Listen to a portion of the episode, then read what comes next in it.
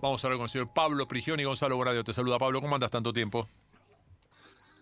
Hola Gonzalo, un gusto escucharte. ¿Cómo estás? Bien, ¿cómo vas vos? ¿Cómo a, cada persona que entrevistamos te imaginas que le preguntamos? Aunque ya ahora eh, cuesta acordarse cómo era la vida antes del coronavirus. La verdad que sí, la verdad que cuesta. Eh, estamos bien, estamos bien aquí. hemos estado todo el verano de aquí de Estados Unidos en, Minneapolis, así que no hemos podido ir ni a España, que mi, mujer es española y tenemos eh, casa allí y familia, ni a Argentina, no hemos podido hacer nada, así que hemos quedado aquí guardaditos. Y bueno, lo hemos pasado dentro de todo bien. Aquí Minnesota es un estado que no ha eh, puesto muchas restricciones y era más el cuidarse uno mismo y el estar un poco aislado, ¿no? Eh, Pablo, una de las cosas que, desde este lugar del mundo, que, bien conoces vos, valoramos de, de lo que se ve.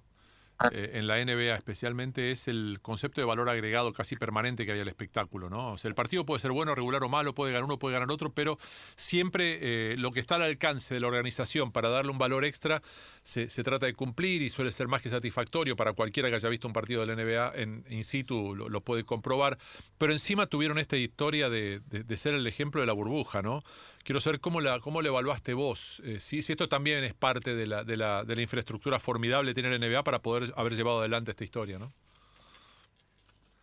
Sí, lo es, la verdad que lo es y, justo, bueno, hablaba con, una persona que, está justo ahora ahí todavía y, hablábamos de eso, de, de, el éxito que ha sido, ¿no? Porque cuando uno planteaba que se, que se iba a jugar una burbuja con tantos equipos y, lo que conlleva, porque claro, la NBA tampoco es que lo hace a modo así muy eh, eh, suave, ¿no? Lo hace con todas las comodidades posibles y eso incluye mucha gente para que haga funcionar eso. Eh, y la verdad que, que, ha sido increíble el éxito que ha tenido, se ha podido terminar la temporada o se está terminando la temporada.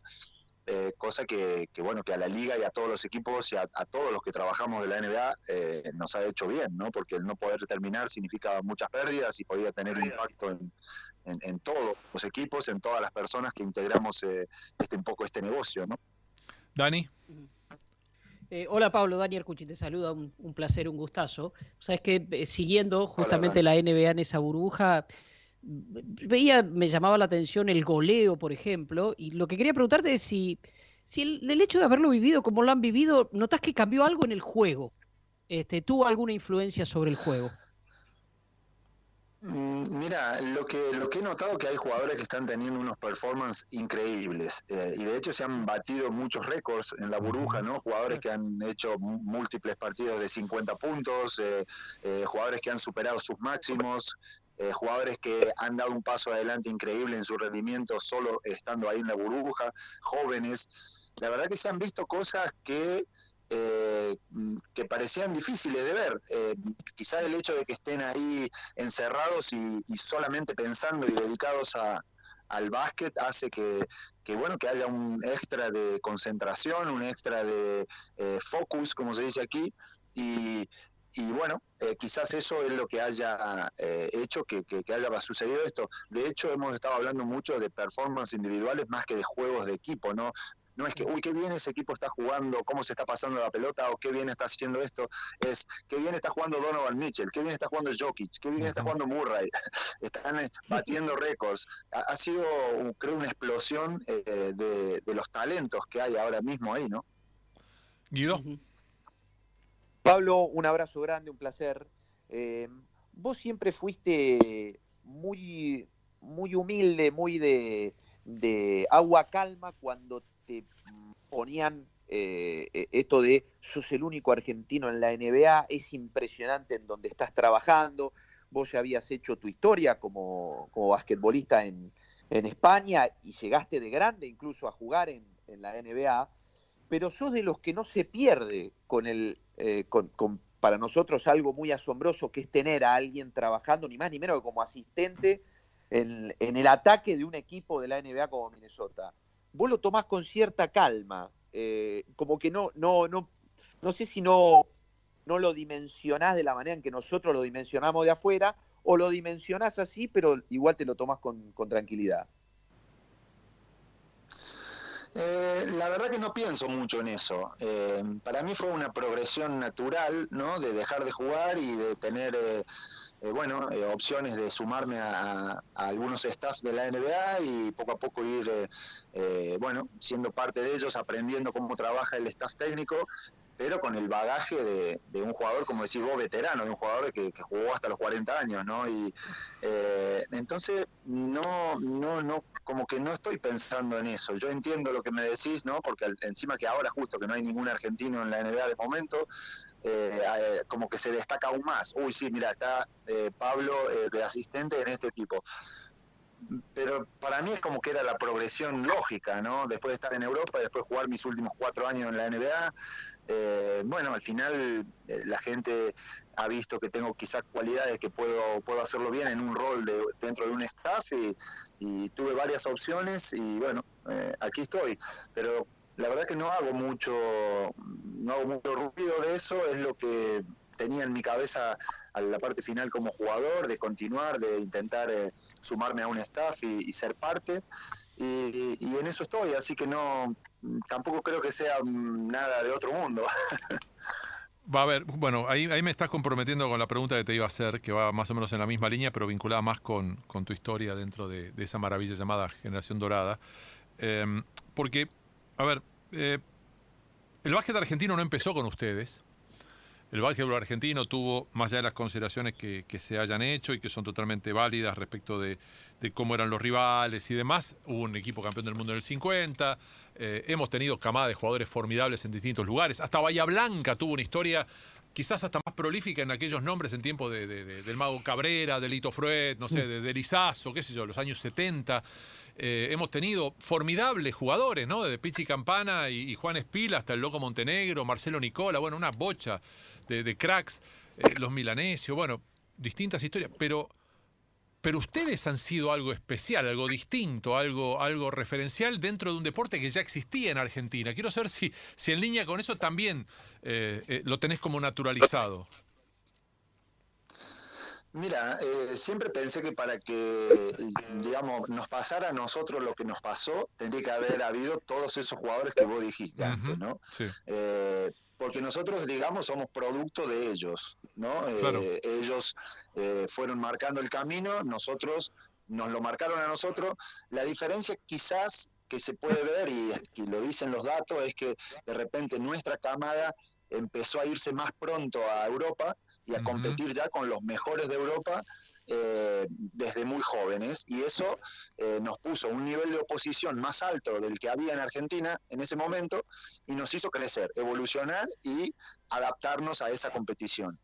Eh, y luego se, dio también con una situación de que la NBA empezó a absorber más jugadores internacionales, coincidió con eso, ¿no? También nuestro desarrollo en Europa con eh, el abrir de puertas de la, de la NBA para los jugadores internacionales que empezaron a llegar y obviamente eso hizo que a este grupo ¿no? de, de que ganó la medalla de oro, que, que ganamos medalla de bronce, eh, ahora este grupo, ahora también que acaba de ser subcampeón del mundo, bueno, eh, nos, nos ha puesto, al competir en Europa contra los mejores, nos ha puesto a un nivel de selección eh, que quizá la Argentina no tenía, ¿no? En los últimos 20 años, 30 años, y bueno, eso, eso fue dándose una cosa eh, de la mano con la otra, eh, desembarcamos en la NBA y, también otro nivel de oposición que había que, eh, que, ajustar.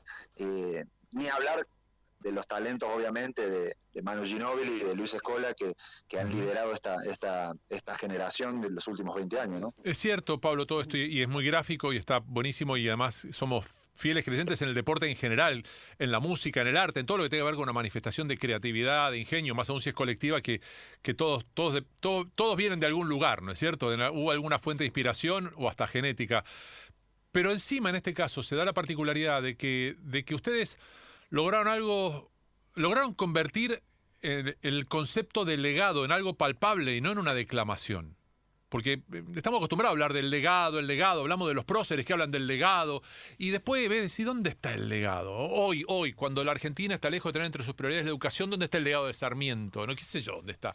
En este caso, eh, la transición eh, muestra que el legado de ustedes es de una solidez y de una consistencia formidable.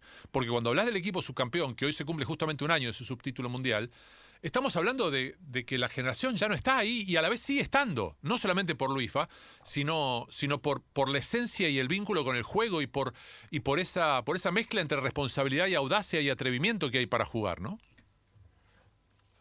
Tal cual, todos esos eh, adjetivos que, decís están ahí y se han transmitido. Eh, también crédito a estos jugadores jóvenes que lo han sabido absorber, porque, porque también depende de ellos, ¿no? El querer, el querer aprender.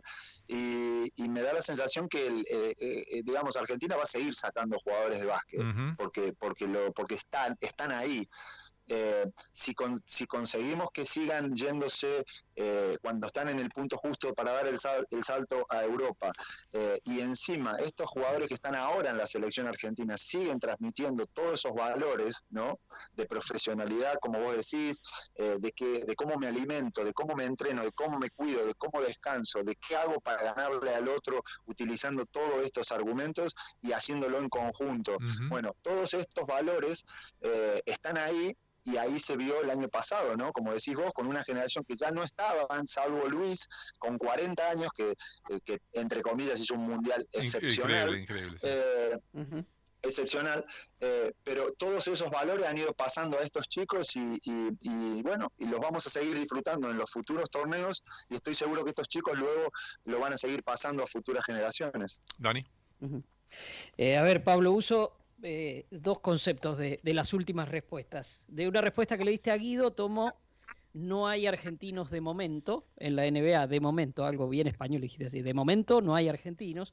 Y de esto último tomo el tema de la, de la continuidad de, los valores y me lleva inevitablemente a Facundo Campazzo.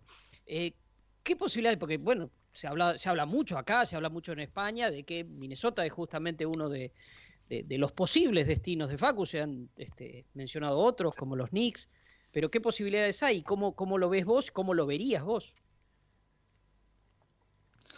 Mira, eh, muchas veces asocian, eh, en este caso a Facu, como también algún otro jugador argentino, lo asocian mucho con, el equipo donde estoy yo, con Minnesota, porque bueno, dicen ahí está Pablo, eh, seguro que puede ir, o Pablo está empujando para que vaya. a ver, pero la realidad es que Facundo es uno de los mejores jugadores que hay en Europa fue uno de los mejores jugadores del, del, último mundial. O sea, no solamente los, hace un scout Minnesota. decir, los otros 29 equipos de la NBA también han scouteado a Facundo, lo conocen perfectamente y lo tienen agendado, porque me, preguntan eh, muchos scouts de otros equipos por Facundo. Eh, entonces, eh, bueno, ojalá, ojalá lo antes posible lo podamos ver aquí en la NBA, ya sea aquí, ya sea en cualquier equipo. Yo al final quiero lo mejor para él y, bueno, yo siempre cuando tengo que dar obviamente opiniones y en, las reuniones que tenemos aquí, intento eh, despegarme de la parte emocional y ser lo más objetivo posible, pero estamos hablando de un grandísimo jugador eh, y que está en el punto justo para venir a la NBA y que cualquier equipo que lo, que lo consiga tener eh, lo, va, lo va a disfrutar, en eso no tengo dudas. Guito. Yo, yo quiero consultarte también este, un poco por, por esta otra circunstancia que tiene que ver con, argentinos que pueden llegar. Eh, de tu tierra, vos sos de Río Tercero, Pablo, pero de Córdoba salen este, basquetbolistas todo el tiempo. Y, bueno, Volmaro termina siendo una aparición eh, impactante en el, en el básquetbol eh, en el último tiempo en la Argentina, todavía con, con, más minutos que se lo espera para esta temporada en Barcelona, habiendo renovado y con un biotipo muy particular, porque mide más de dos metros y puede, puede jugar en, varias posiciones de, la cancha. Eh, hoy se habla que puede ser drafteado igualmente Volmaro, aún habiendo eh, continuado su, y, prorrogado su vínculo en Barcelona. Y Minnesota es el primero que va a tener la posibilidad en el draft de elegir. Eh, ¿Es muy alocado pensar todo esto? De, un Volmaro drafteado, de una posibilidad de Minnesota, de, que vos también te fijes al saber bien este, cada uno de los argentinos cómo juega y más viniendo de la, de la Liga Española, que pueda tener una chance, para salir de campazo, digo. Mira, eh, eh, Volvaro, posibilidad de ser drafteado, por supuesto que tiene, porque es uno de los, de los jugadores jóvenes que hay para el futuro draft. Eh, eh, es, es, yo creo que, que, tiene muchas posibilidades de estar, incluso en primera ronda. Eh, ahora, me decís si va a estar, porque nosotros tenemos el número uno del draft, pero si me decís que va a estar entre los 10 mejores o los 5 mejores, y ahí ya no te lo puedo contestar yo. No, no, eh, no, no, sé, no creo, no, no, me es difícil darte una respuesta a eso.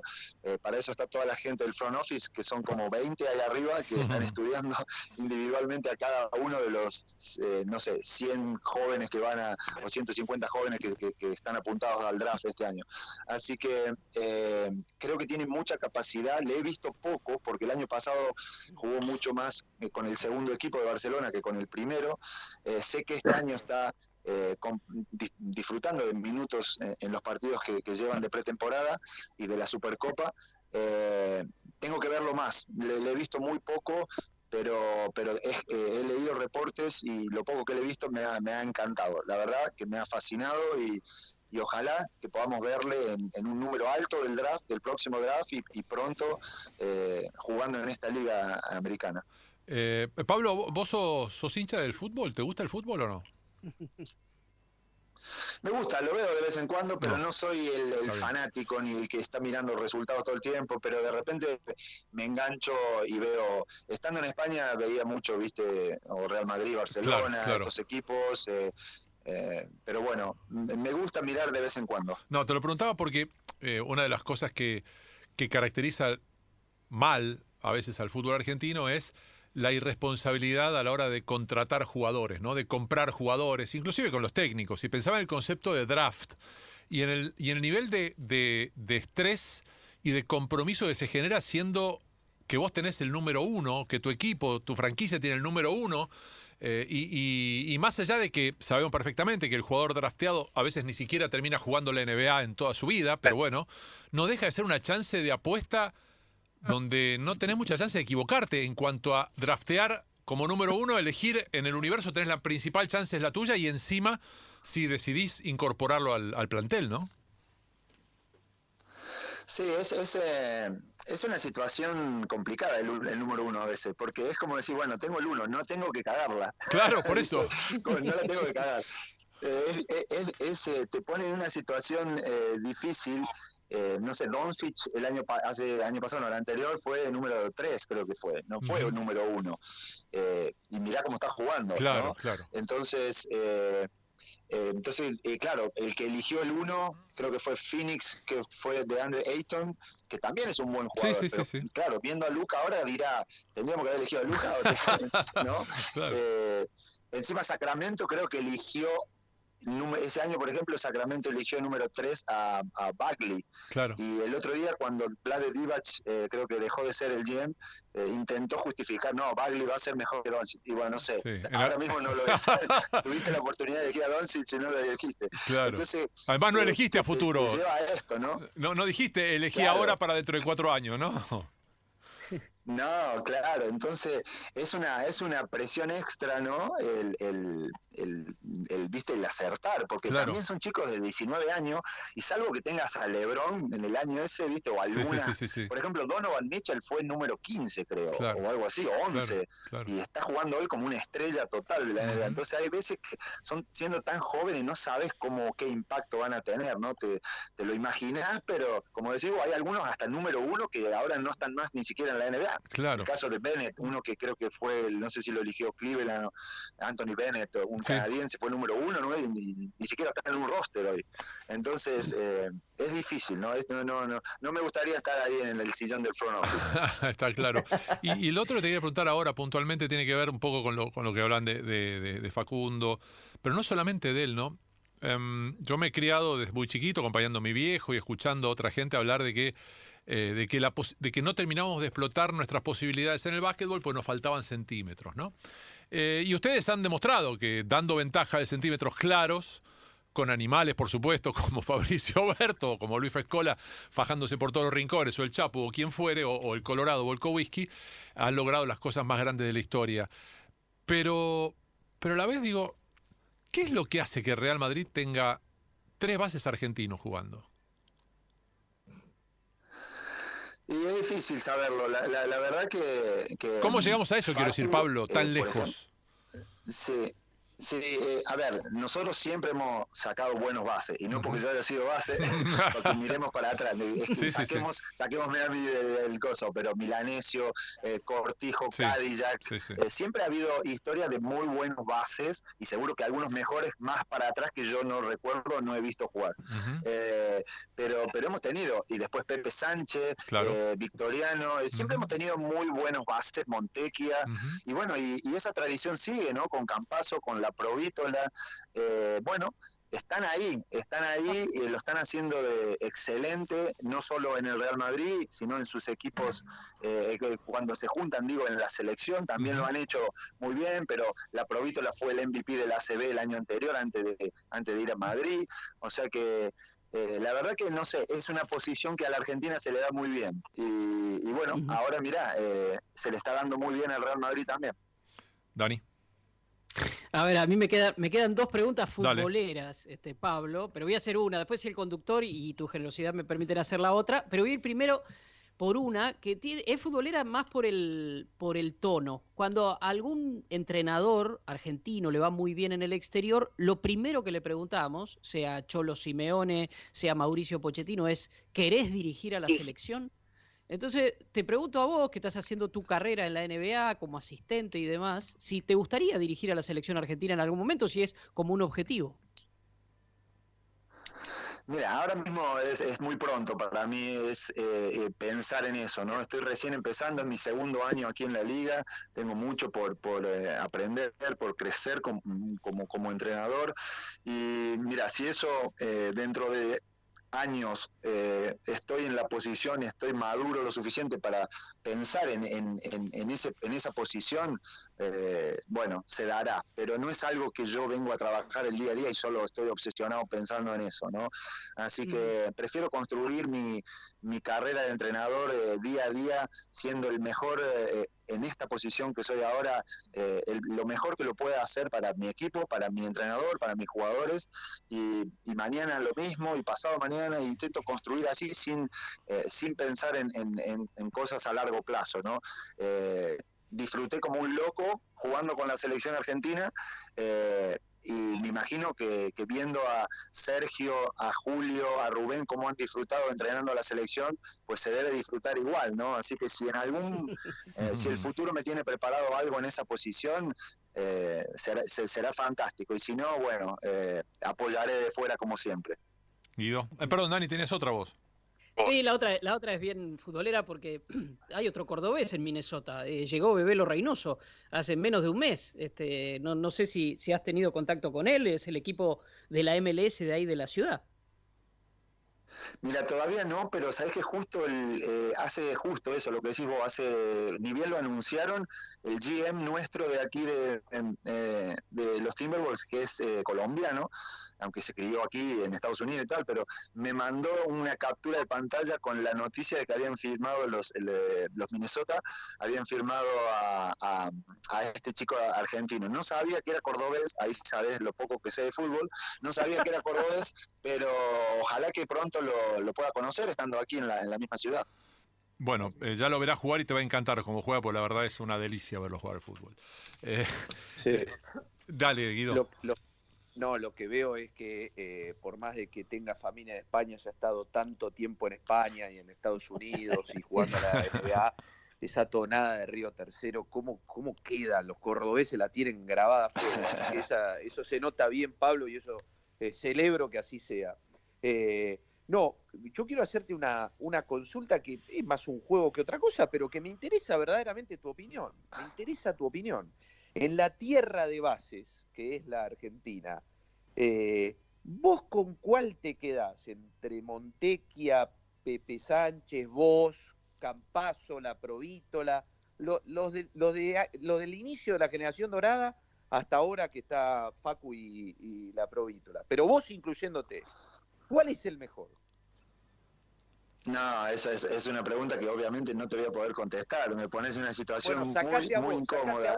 hay alguno que le No, yo, mira, yo me voy a sacar, obviamente, eh, eh, porque no es mi, no sé, no me siento cómodo, así que yo me voy a sacar, pero te voy a decir, no te voy a decir un nombre, te voy a decir que me gusta de repente la velocidad de Campazo y la, la, el talento para desequilibrar y, generar acciones en ataque, su, su manera de defender, también es muy activo con su poca talla, él siempre se rebusca para, para estar, incluso meter tapones, hasta Kobe Bryant, como lo, vimos en, los Juegos Olímpicos. Eh, eh, me gusta la cabeza de Pepe Sánchez y, Marcelo Milanesio, cómo controlaban con su ritmo, cómo manejaban sus equipos, Miguel Cortijo igual, eh, el Topola lo vi menos, yo era más, no, no era tan chico, lo vi menos, pero eh, eh, el tiro, ver a jugar al Puma con esa parada de tiro, esa explosividad también de los años de juventud de él era exquisito, o sea, me gustan todos los que dijiste, Lapro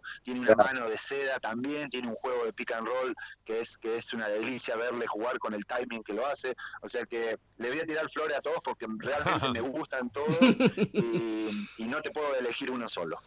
No, eh, pero espectacular la descripción. Espectacular. Espectacular. espectacular. Eh, alguna vez hablando con Santiago Lange, eh, detrás de esta cosa apocalíptica que a veces me brota, que detrás del entusiasmo por ver lo que logran los deportistas argentinos, me tiento en hablar de milagro por ser muy crítico de, de buena parte de la dirigencia y de la falta de infraestructura. Santiago me dijo, mira, no, milagro no, milagro, el, deporte olímpico argentino especialmente sigue existiendo porque siguen existiendo los clubes. En, crisis y todo, son los clubes. No hay un deportista olímpico que no sea un club. Eso te incluye, Pablo, naturalmente, al menos en, como cuestión de origen. Después se va diversificando. Algunos juegan toda la vida para una misma camiseta, otros no. Pero lo que pasa con el básquetbol argentino esta cosa de, la constancia, de la continuidad, de eso que vos decías que también coincidimos, que imaginamos que a futuro van a seguir apareciendo jugadores y vamos a seguir teniendo una identidad de juego, que es algo tan difícil de conseguir, que va a haber un sello distintivo, eh, ¿tiene todo que ver con los clubes o también tiene que ver un poco con ustedes, con la generación? Con la generación dorada, digo. Bueno, yo creo que las generaciones, eh, por ejemplo, cuando yo empecé no estaba la generación dorada, pero estaba, como decía antes, los milanesios, los campanas y tal, y ese eran nuestros espejos, ¿no? Entonces, eh, los chicos siempre necesitan un espejo. En este caso, eh, es esta generación de ahora, ¿no? Y dentro de poquito años será otra. siempre hace falta un espejo. Ahora, una vez que tenés el espejo y tenés, decís, te, como chico, ¿no? Te, te, te quedás así como embobado mirando esto, estos jugadores, decís, bueno, yo quiero jugar, ¿y dónde voy? Bueno, tenés que ir al club, porque no hay otra manera. Entonces, tanto el espejo eh, que son estos jugadores y las eh, los jugadores eh, que están jugando en liga, los jugadores que de la selección argentina, los propios jugadores de NBA, como son tan necesarios como son los clubes para desarrollar y enseñar a estos chicos, sobre todo en esa fase de formación. así que creo que van de la mano una con el otro y, y, bueno, y ojalá que siempre estén ahí. Creo que eso es algo muy valioso que tenemos en Argentina, que hay otros países que no lo tienen, que no hay esos clubes. por ejemplo, acá tienen que, en, la escuela, mi hijo tiene 11 años y no hay un club donde lo pueda mandar. ¿no? hay, hay, un programa de básquet que dura tres meses y medio que lo toca apuntar ahí, y bueno, y el entrenador es el, papá de uno de los chicos del, colegio que juega, o sea, no es un entrenador como me entrenaron a mí de los 5 años hasta los 10. Eh, entonces, bueno, no sé cómo hacen para sacar jugadores tan buenos. Se ve que los papás son buenos entrenando. Eh, pero eh, sí que nosotros tenemos algo muy preciado que son los clubes y, que, bueno, que ahí hay que poner la atención siempre. Y, yo no me canso de destacar la, el gran trabajo que hacen todos esos entrenadores de formación en Argentina. ¿no? Totalmente. Ahora, sin minimizar un poco el valor de los clubes, pero vos viviendo esta realidad de uno de los países que más eh, rédito le saca o más, o más estructurado tiene esta lógica de eh, el deporte y la escuela, el deporte y la universidad, el deporte y el colegio secundario. Eh, no, ¿No sentís que, que podrían ser absolutamente infinitas las chances de Argentina si encima pudiéramos crecer en ese sentido? Es decir, Argentina es un país muy limitado en términos de formación deportiva a nivel de escuelas, a nivel de secundaria, a nivel de universidades. Sí, totalmente. Prácticamente te diría inexistente en esa zona. Es una horita de gimnasia que vas, viste, saltar la, piola, jugás algo y no sé nada más. No tenemos esa instrucción, ¿no? Como tienen aquí. Eh, sobre todo ya cuando llegas a high school, ¿no? High school y, universidad. Eh, yo creo que tenemos tantas cosas que mejorar en el país, pero necesitaríamos tres programas para hablar de todo eso. Pero Pablo, pará, estás, en un programa, estás en un programa en el cual la mayoría coincide en que eh, es uno de los grandes errores es creer que el deporte no es una herramienta decisiva en una sociedad, en, cualquier nivel que se practique. O sea, nosotros creemos que mucha gente en Argentina cree que el deporte es ser prigioni y no ser uno de los millones de bases que habrá habido en la historia que no llegaron a jugar al básquetbol seriamente, pero que hicieron un culto de, de la vida a partir del deporte como algo sano, como algo que te educa, como algo que te forma, ¿no? En eso coincido, coincido 100%. Eh, el, el deporte, eh, digamos, eh, no solo te hace eh, un, jugador, en este caso de básquet, pero te hace un buen compañero, te hace el, construir todos estos valores que hablábamos antes, ¿no? el ser parte de un equipo, qué significa, el preocuparte por los demás, te, te, nada, te, forma de una manera única y, y sobre todo los deportes siempre, no tengo nada contra los deportes individuales, pero los deportes de conjunto que tenés que compartir muchas más cosas, aún más, ¿no? Hay más valores todavía. Pablo, eh, alguna, tenemos obviamente mil preguntas más para hacer, pero ya estamos jodidos de tiempo. Eh, te dejo Dani y Guido, les dejo la última.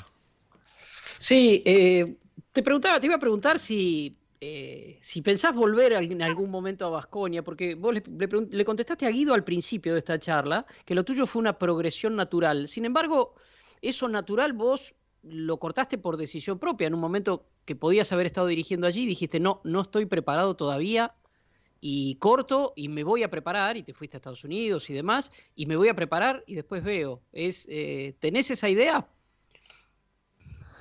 Sí, en ese momento sentí eso, sentí que no estaba, que no estaba listo, me, quizás me dejé un poco llevar por el, amor que le tengo a ese equipo, a esa ciudad, eh, y, bueno, al final eh, siempre tuve claro que si en un momento sentía que le podía perjudicar por no estar listo, me iba a ir rápido, pronto, ¿no? Y eso fue lo que pasó.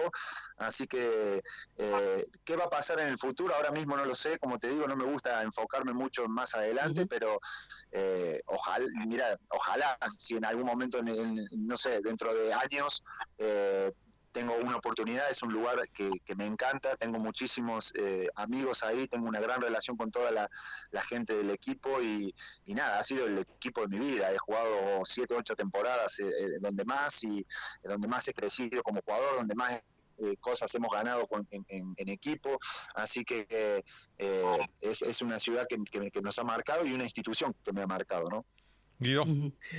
Y, y la última mía, Pablo, remite a lo siguiente, vos estás eh, inmerso en un mundo maravilloso de la NBA que ha tenido, es verdad que más, más que nada la muestra fiel ha sido ya en playoff, con Minnesota estaba fuera, eh, pero ha tenido la potencia de ese reclamo que el mundo ha visto en la lucha este, contra la violencia este, y, bueno, el asesinato de, negros, ¿eh? después lo que ha pasado con Floyd y con Blake y ha tenido una potencia tal que esto derramó en varias otras disciplinas, por suerte los, los deportistas se manifiestan, veníamos hablando de Lewis Hamilton también ahora eh, a propósito del tema. Eh, ¿cómo, ¿Cómo lo estás viviendo a eso? ¿Cómo lo viven los jugadores de Minnesota, siendo la NBA una expresión tan, tan fiel, tan potente de esta lucha?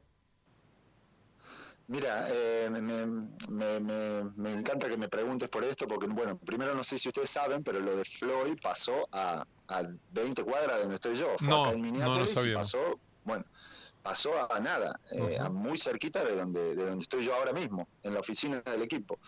Así que imagínate el impacto que tuvo, bueno, no solo en la NBA, pero más aún aquí en, en Minneapolis y en lo que fue la, nuestra organización, ¿no?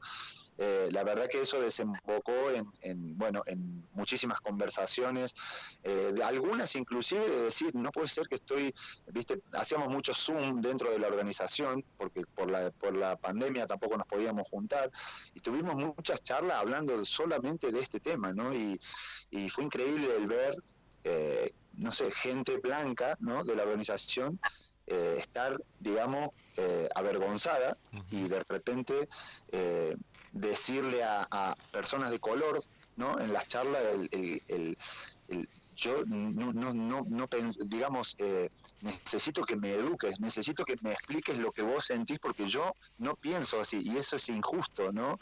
O sea, había gente blanca que no sabía cómo se sentía otro un compañero de trabajo de color. De repente, cuando sale a la noche a comprar algo, eh, tiene que tener cuidado de dónde se pone el teléfono porque puede parecer que no es el teléfono y lleva otra cosa. Entonces, eh, a, este punto, a este nivel fueron las conversaciones que hemos tenido y, bueno, eso por un lado, lo cual para alguien de Río Tercero como yo, que, y, y que haber vivido en España, viste como que toda esta parte del racismo lo veíamos en las películas más que nada. Y de repente me estaba, lo estaba viendo en el entorno donde estoy trabajando y bueno, fue una parte de, aprendizaje para mí también de, por un lado, cómo se sentían estos compañeros míos de color, cómo se sentían los blancos también, ¿no? Que decían, es un, me acuerdo la frase de uno de mis compañeros blancos que, que dijo, es un momento difícil para ser blanco ahora mismo, por todo lo que estaba pasando. ¿No?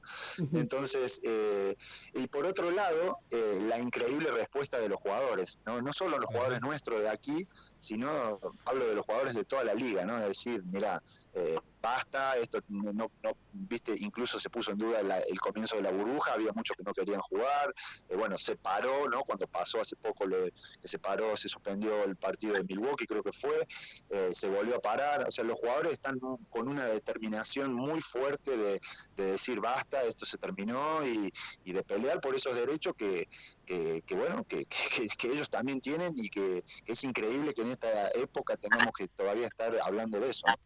Pablo, un placer, un lujazo haberte escuchado en este rato y bueno, ojalá pronto puedas ir eh, de visita a España y de visita a Río Tercero, por supuesto.